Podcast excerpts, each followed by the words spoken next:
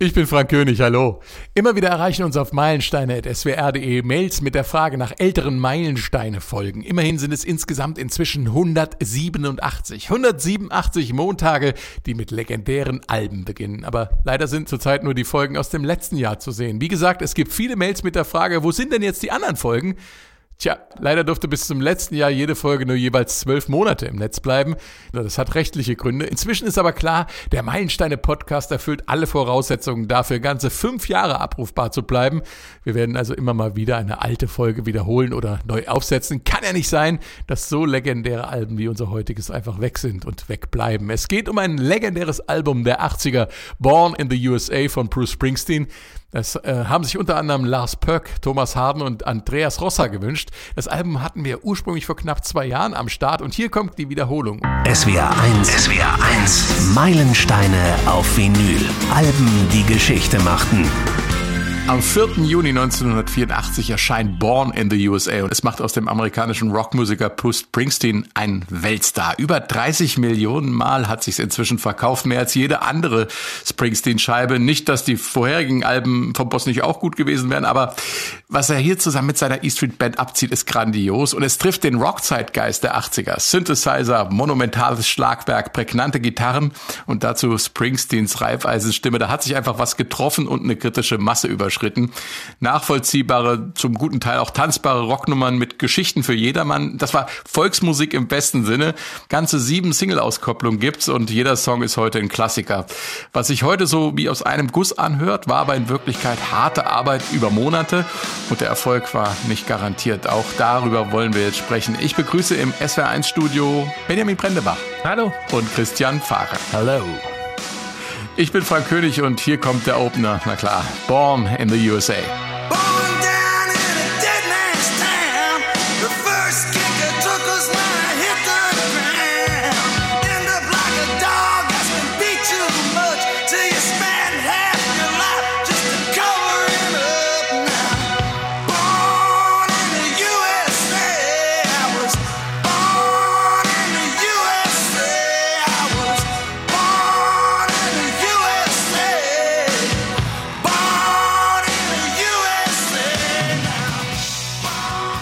in the USA. Gleich zu Anfang der Ansage. Brachialer 80er Drum Sound, ein Synthesizer in einem Springsteen-Stück. Das hatte man so auch noch nicht gehört und ähm, hätte man auch nicht erwarten können. Und das hängt äh, mit der Vorgeschichte des Albums zusammen, Benjamin. Ja, und äh, um genau zu sein, mit dem Vorgängeralbum eigentlich äh, am meisten, also mit dem äh, Album Nebraska.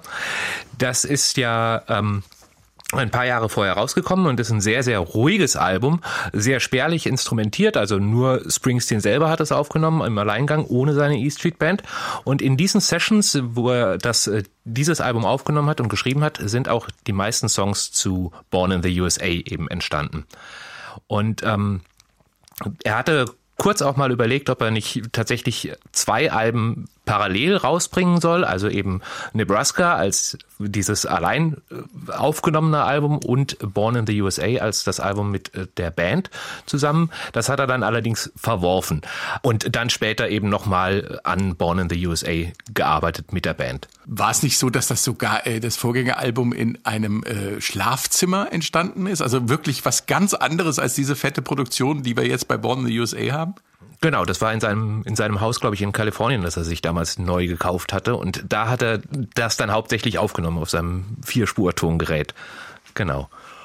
Diese Songs von Nebraska, die hat er ja übrigens trotzdem auch alle nochmal elektrisch damals mit der Band bei den Sessions aufgenommen. Die sind nur bis heute nicht, zumindest offiziell nicht draußen. Born in the USA gehört ja mit Sicherheit zu den am meisten missverstandenen Songs der Rockgeschichte und das, obwohl die Amerikaner ja eigentlich äh, genau verstehen, was da gesungen wird. Christian, es ist nämlich keine Lobeshymne auf die Vereinigten Staaten der 80er. Ja, und wer als Muttersprachler das missversteht, der muss eigentlich mit dem Klammersack gepudert sein. Denn eindeutiger kann man eigentlich hier äh, Sozialkritik überhaupt nicht formulieren und auch Kritik speziell am Verhalten der staatlichen Stellen und der Gesellschaft der USA.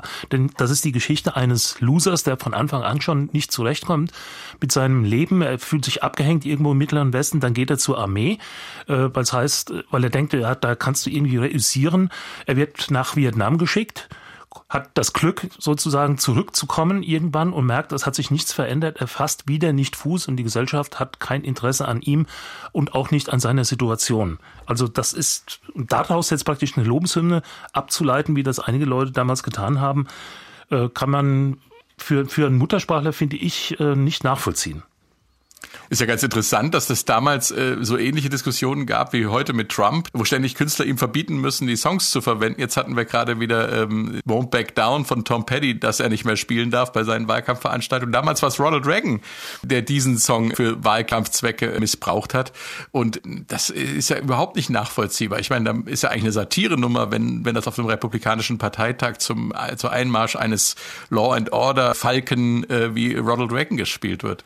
Vielleicht hängt es damit zusammen, dass Reagan das Stück nie gehört hat, sondern dass er nur gehört hat, dass das erfolgreich ist und ähm, man kennt nur die Titelzeile und vielleicht auch das Albumcover. Das sieht nämlich jetzt durchaus nicht unpatriotisch aus, sondern das, da steht ein All-American Guy der Arbeiterklasse ähm, sozusagen und ähm, und Stars and Stripes sind eben da auch zu sehen. Vielleicht hängt es damit zusammen. Anders ist es nicht zu erklären, aber es war damals auch so, dass Reagans Mitbewerber Walter Mondale auch dieses Stück dann äh, verwenden wollte oder verwendet hat, am Anfang sogar, weil er gesagt hat, das Springsteen unterstützt ja mich. Und dann hat aber Springsteen gesagt, ich unterstütze von euch beiden niemanden und deswegen darf es auch keiner verwenden.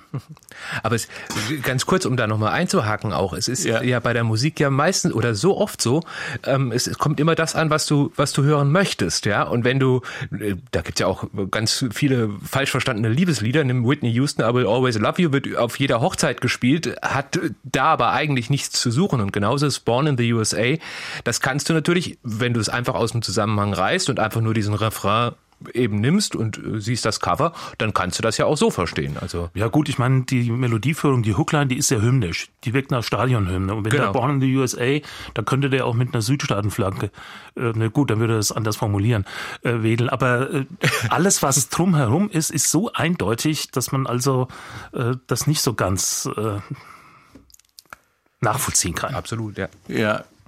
Wie war denn Springsteens eigene, eigener Werdegang, äh, was Vietnam angeht? Welche, welche Berührungspunkte hat er da? Ich habe mal gehört, er hätte irgendwie Schuldgefühle gehabt, weil er, weil er, weil er nicht beim Militär war.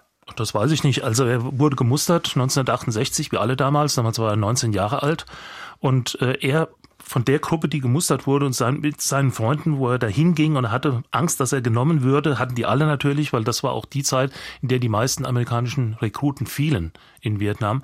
Ja. Ähm, da ähm, kam er dann nach Hause und sagte, ich bin nicht genommen worden. Während seine Freunde sind genommen worden. Er hat also wie auch immer es geschafft, durchzufallen durch diesen Test.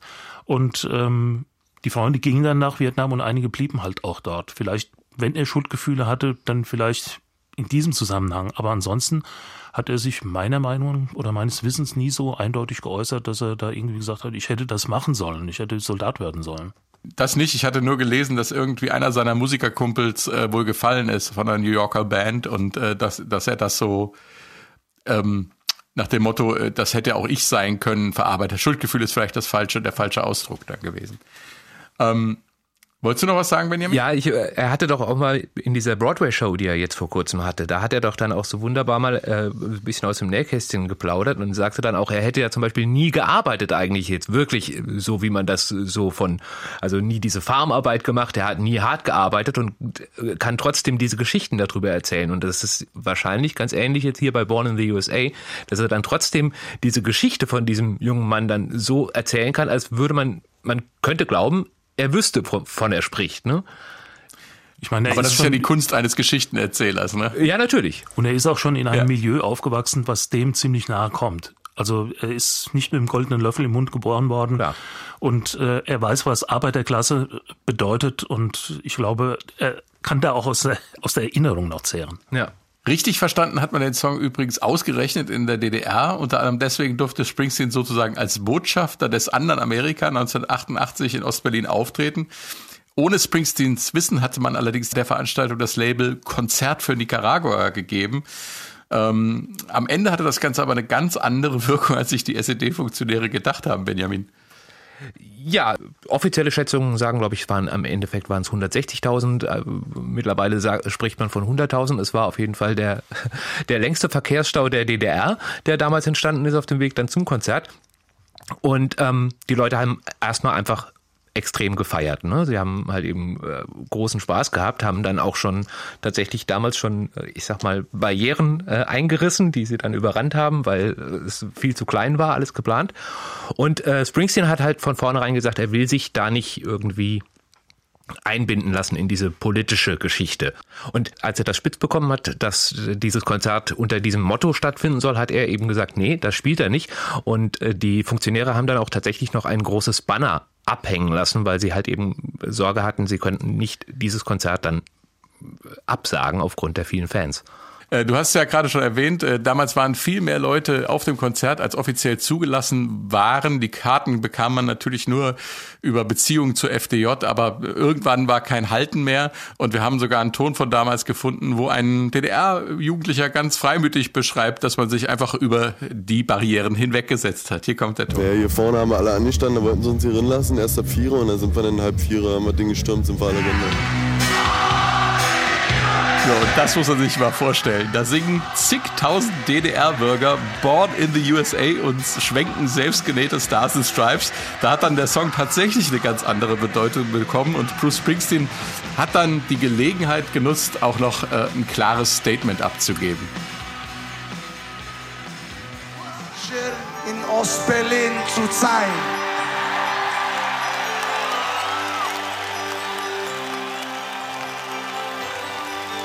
Ich möchte euch sagen, ich bin nicht der Führer oder gegen irgendeine Regierung.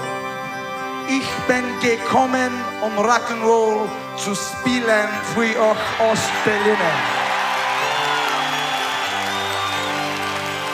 In der Hoffnung, dass eines Tages alle Barrieren abgerissen werden.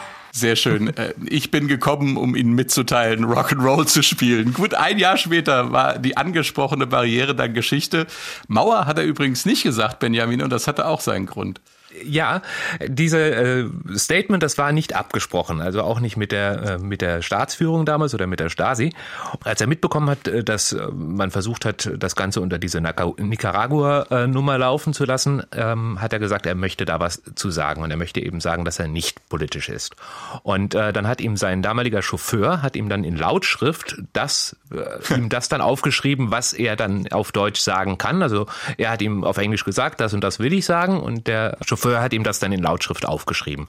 Und in diesem ersten Text, den er ihm aufgeschrieben hat, stand wohl auch noch das Wort Mauer. Also, dass eines Tages alle Mauern abgerissen werden. Und das hat dann allerdings der Konzertveranstalter damals, Marcel Avram, der hat das mitbekommen, der hat das spitz bekommen, dass er das sagen möchte. Und äh, hat dann dort ein Veto eingelegt. Und dann muss es zu dieser lustigen Szene gekommen sein, dass John Landau, also der Manager von Springsteen, äh, Springsteen von der Bühne gerufen hat während eines Solos und hat ihm dann versucht, in Lautsprache eben noch zu erklären, warum er jetzt erstens nicht Mauer sagen darf und zweitens wie Barriere ausgesprochen wird. Das muss ein, wirklich eine sehr, sehr schöne Szene gewesen sein, wie die da zehn Minuten standen und versucht haben, Springsteen eben zu erklären, so wird Barriere ausgesprochen. Und äh, ja, das kam dann dabei raus. Das krasse Gegenteil von Born in the USA ist der Song I'm on Fire, eine hocherotische Ballade, eine besten des Wortes Schmachtfetzen. Hey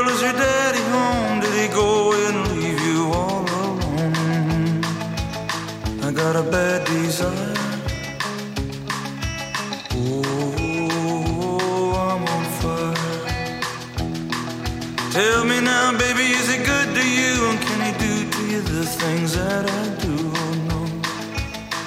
I can take you high.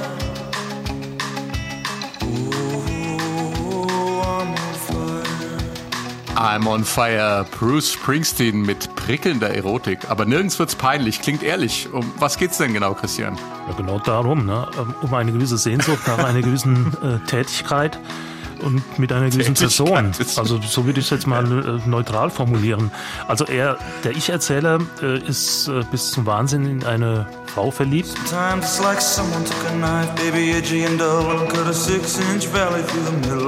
Und äh, hat auch ganz eindeutige erotisch-sexuelle äh, Ambitionen.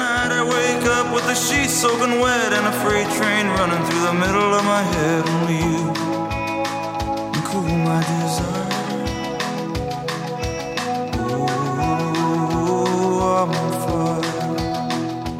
Und ähm, teilweise ist das sogar so formuliert, ich weiß gar nicht, ob man das heute noch so machen würde oder ob, ob das heute noch äh, political correct wäre.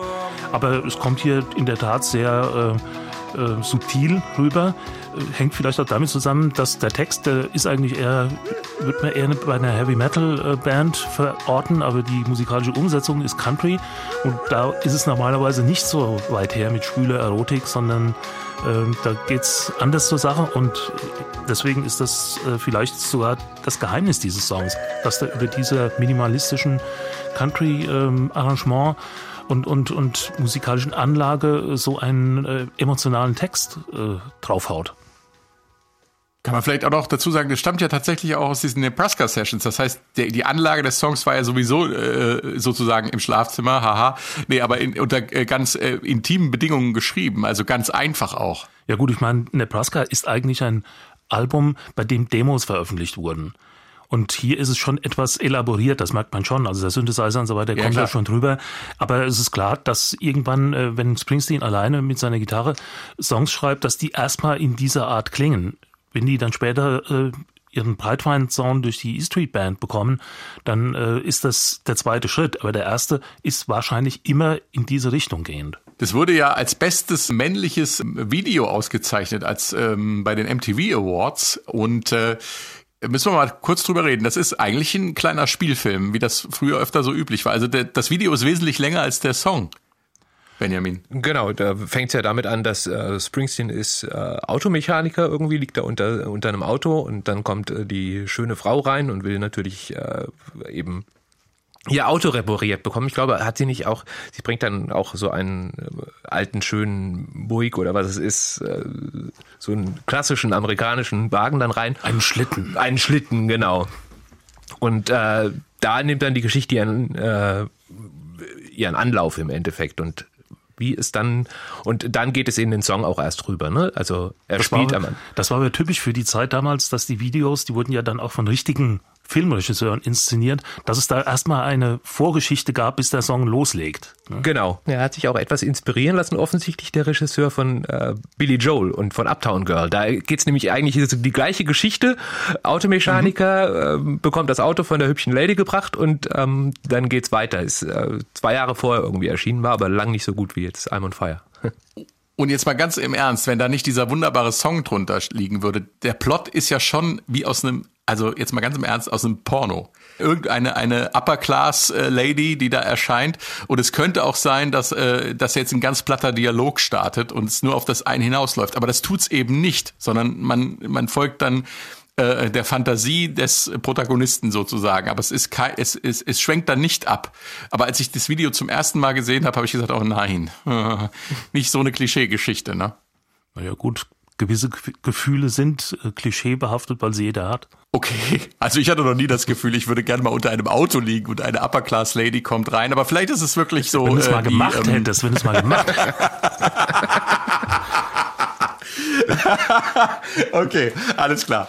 Ähm, apropos Video und, und Film, wir waren ja gerade schon bei den etwas äh, ähm, äh, mehr oder weniger zweifelhaften erotischen Filmen. Ähm, äh, bei der Verfilmung von Fifty Shades of Grey wurde der Song auch eingesetzt in einer Coverversion. Ich erwähne das jetzt mal der Vollständigkeit halber, möchte aber nicht mehr drüber reden. Es ist nämlich einfach nur furchtbar. Und deswegen würde ich gerne weiter über Born in the USA sprechen. Hier kommt Glory Days. had a friend was a big baseball player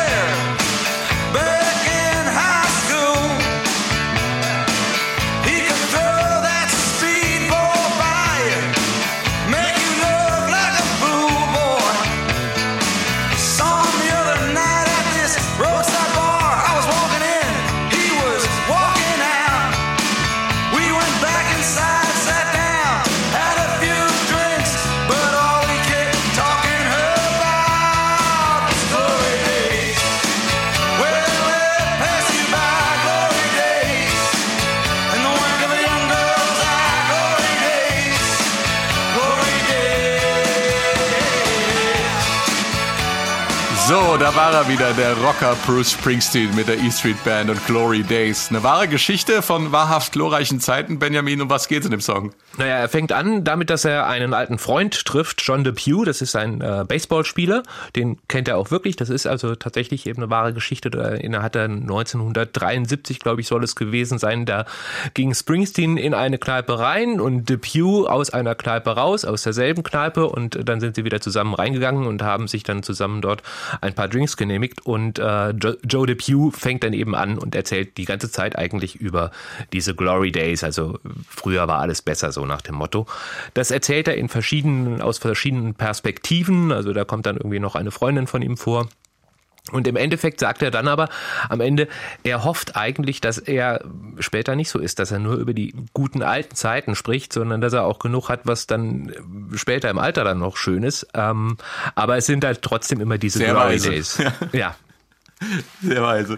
Äh, Ist ja ein Lieblingssong von Springsteen. Das wird ja live gerne auch mal episch ausgewalzt, ne? Ja, ich meine, Springsteen, Springsteen pflegt ja seine Konzerte äh, etwa vier Stunden lang zu spielen. Und da muss man schon an den einzelnen Songs arbeiten, um die etwas äh, auf Länge zu bringen, sonst kriegt man die vier Stunden nicht voll. Ne? Das Gute ist nur, dass die trotzdem dann nie langweilig werden bei ihm, ne? Wenn Ja. man dann diese Versionen, die, da ist so viel los, also Die Band ist halt auch klasse, das muss man mal sagen. ja. Ne? Also was, was, äh, da kann nichts schief gehen. Nein. So wie die Songs sind. Und jeder, der sich da an ein Solo macht, äh, der liefert was ähm, Großartiges ab. Ja. Ich finde ja das Beste, immer du siehst, wie gut die Band ist, wenn äh, die Leute dann eben ihre Schilder hochhalten und wünschen sich dann irgendwelche Songs, die mit der East Street Band oder mit Bruce Springsteen gar nichts zu tun haben und er sagt, ja, spielen wir in C, ja, alles gut und gib ihm. Also Ja, da gibt's auch so eine legendäre Geschichte, ähm, hat unser Kollege äh, Tom Lügger mal erzählt, ähm, ähm, beim Stromausfall, wo Springsteen dann einfach Wünsche eingesammelt hat, solange der Strom ausgefallen war. Und dann haben sie dann eben danach die Wünsche gespielt aus dem Publikum. Ne? Und das äh, muss wohl auch sehr beeindruckend gewesen sein. Da ist er auch nicht der Star auf der Bühne, den man, äh, der äh, quasi unnahbar ist, sondern er ist unglaublich nah bei seinen Fans, auch wenn das Publikum halt äh, in einem Stadion ist oder so. Ne? Naja, Tom Lügger stand ja mal in der ersten Reihe bei einem Konzert und hat einen Bierbecher in der Hand gehabt, einen Plastikbecher, und da kam Springsteen auf ihn zu, nahm ihm den Becher aus der Hand, trank das Glas halb leer und gab ihm den Becher zurück. Ja, das, das ist sogar auf Film dokumentiert. Ja, sowas, so viel zu dem nahbaren ähm, äh, Kumpeltyp Bruce Springsteen. Ähm, ach, an der Stelle können wir eigentlich gleich nochmal äh, einen schönen O-Ton aus Ostberlin einspielen. Hast du das dann auch mitgekriegt, wie er das Mädchen auf die Bühne geholt hat zum Tanzen? Da war ich dabei. Ja, erzähl Finde ich, find ich echt spitze. Ja. Die hat es geschafft da hoch und hat sie gleich mitgenommen, damit ihr getanzt und durfte ihn umarmen und alle da. Und er hat so auf Urs gedrückt, ey, ich würde das für sie ein Erlebnis hier. Ich würde ja ein Jahr noch daran denken. Ja, da gab es offensichtlich auch schon entsprechende Erfahrungen in Ostberlin. Hier kommt Bruce Springsteen mit Dancing in the Dark. I say. I come home in the morning. I go to bed feeling the same way. I ain't nothing but tired.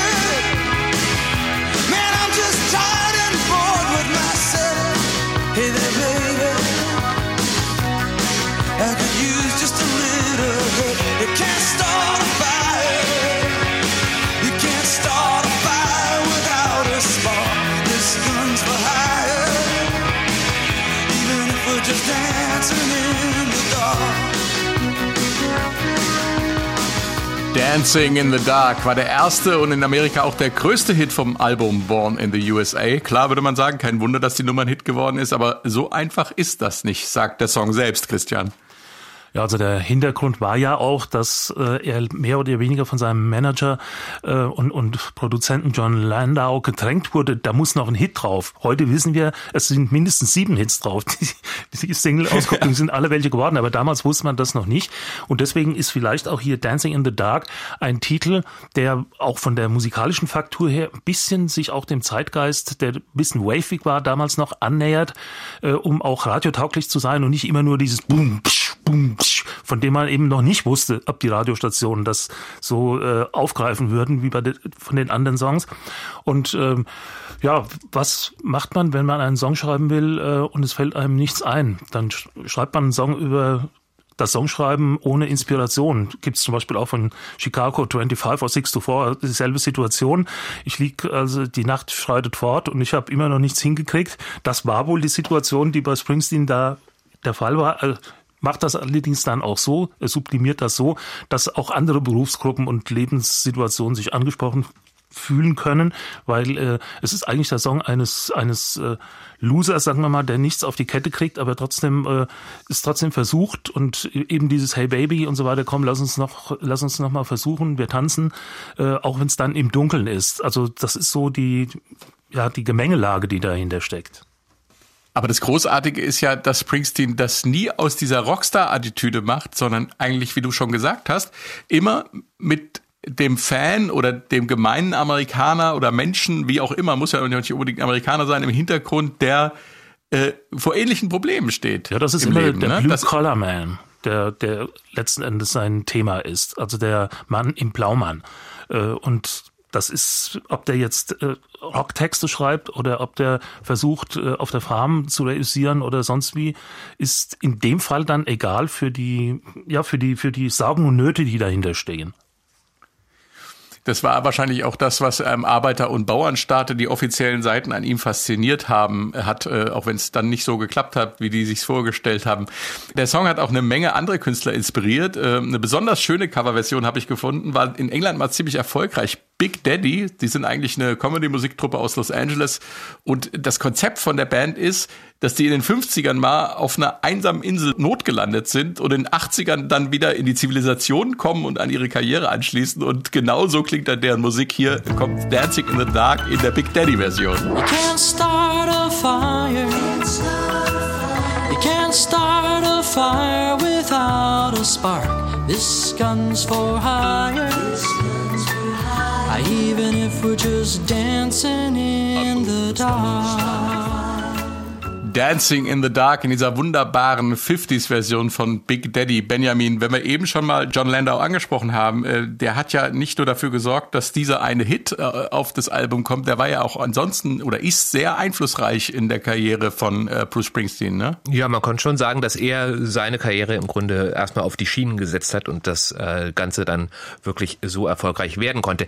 Er war ja auch, es gibt ja diese berühmte, fast schon legendäre Zeile eben aus dem Rolling Stone, also John Landau war damals oder war äh, Anfang der 70er Rolling Stone Redakteur und äh, er hat diese berühmte Zeile geschrieben, ähm, I've seen the future of rock and roll and its name is uh, Bruce Springsteen. Also ich habe die Zukunft des Rock and Roll gesehen und äh, der Name ist Bruce Springsteen.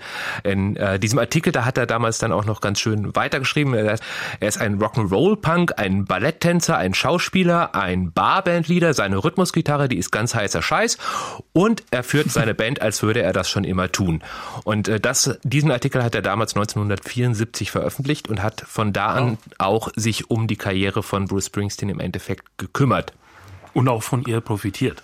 Absolut. Ja, er, es war ja auch so im Endeffekt sein sein Projekt. Also er hat daneben dann nicht mehr viel anderes gemacht. Also er hat irgendwann später mal noch mit Shania Twain, glaube ich, gearbeitet und Aretha Franklin. Aber Springsteen und er, die beiden, das, die waren ähm, ja, wie würde man sagen, Kopf und Arsch. Also das äh, ein Dream Team. Ein Dream Team, ja. Christian, du hast ja gesagt, äh, die Musik für den Blue Color Man, also Volksmusik im besten Sinne für das Volk gemacht und ähm, äh, da gibt's einen ganz besonderen Song noch auf dem Album, der letzte nämlich, äh, My Hometown. Und da geht's ja wirklich um Springsteens Heimatstadt, Benjamin. Genau, um die Stadt Freehold in New Jersey. Und äh, in äh, diesem Lied erzählt er, dass er mit seinem Vater, glaube ich, äh, durch diese Stadt fährt und er zeigt ihm, wo früher vor allem alles gewesen ist. Und äh, das ist alles, sieht aber alles sehr trüb aus mittlerweile. Also die Firmen sind äh, abgezogen. Im Song ist das, glaube ich, dann eine Textilfirma, die dann äh, geschlossen hat. Und das ist eigentlich so eine Geschichte, die auch die hat im Endeffekt so stattgefunden. Also zwei Jahre nachdem dieser Song rausgekommen ist, hat dann auch unter anderem die große Firma 3M dort, die hatte dort eine große und langjährige Niederlassung, also die machen ja diese Kleb äh, Post-its und, und, Klebstoffe und so weiter, hat die dann äh, hat sie dann dort geschlossen aus wirtschaftlichen Gründen, wie es so schön heißt. Ich glaube, 3M war ja jetzt auch wieder mit Atemmasken ganz groß im Geschäft, ne? Genau, da hat man es dann auch nochmal gehört, aber auch die wurden eben nicht in Freehold dann mehr produziert. Ne? Und das ist halt eben so diesen Niedergang dieser Städte, diesen Niedergang dieser amerikanischen Arbeiterstädte, den er dort auch besingt, das ist äh, schon sehr, ähm, sehr typisch für Springsteen. Und ähm, ich hatte, habe gerade angefangen zu lesen Früchte des Zorns von John Steinbeck und ähm, habe mich sehr daran erinnert, dass als ich jetzt das Lied auch noch mal so äh, gehört habe, ähm, dass das einfach so diese, diese Erzählung von diesem amerikanischen Arbeiter, der äh, sein Leben lang schafft und tut und macht und versucht, seine Familie zu ernähren und dann sind irgendwelche wirtschaftlichen Gründe, damit wir mit Japan konkurrieren können oder wie auch immer, sind dann ausschlaggebend, dass dafür, dass der dann eben seinen Job und damit dann auch oft seine Existenz verliert. Das haben wir ja jetzt in den letzten, gerade in den letzten Monaten, aber auch in den letzten Jahren immer wieder ja sehr extrem mitbekommen, nicht nur in den USA, sondern halt eben auch weltweit. Und da erzählt Springsteen sehr eindringlich drüber. Christian, du bist verantwortlich bei SW1 äh, unter anderem für die Rubrik Songbook, wo du englische Texte übersetzt und äh, in dem Fall jetzt auch einen Prominenten sprechen lässt, nämlich Wolfgang Niedecken, ähm, der My Hometown in einer deutschen Version gesprochen hat. Der hat ja auch ein spezielles Verhältnis zu Springsteen, ne? Ja, also erstens äh, ist es sein Vorbild und zweitens ist es sein Freund. Und das ist, kann nicht jeder von Springsteen sagen, denke ich. Ja, das stimmt wohl.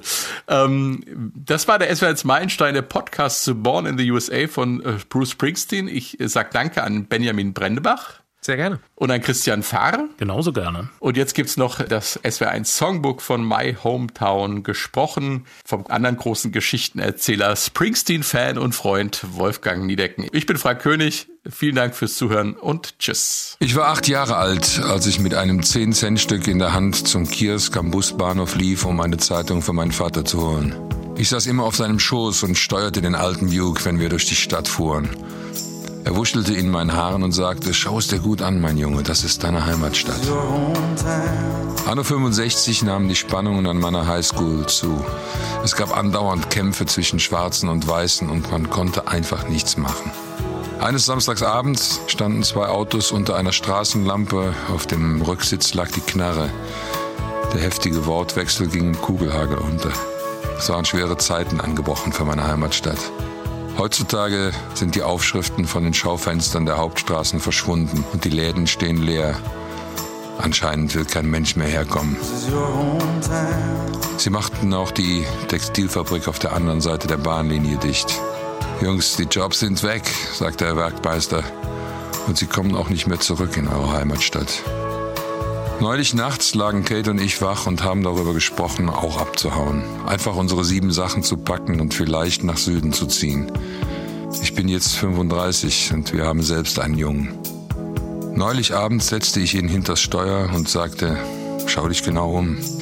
Das ist deine Heimatstadt. This is your hometown. This is your hometown. This is your hometown. Eine Woche, ein Album, ein Stück Geschichte. Die S41 Meilensteine.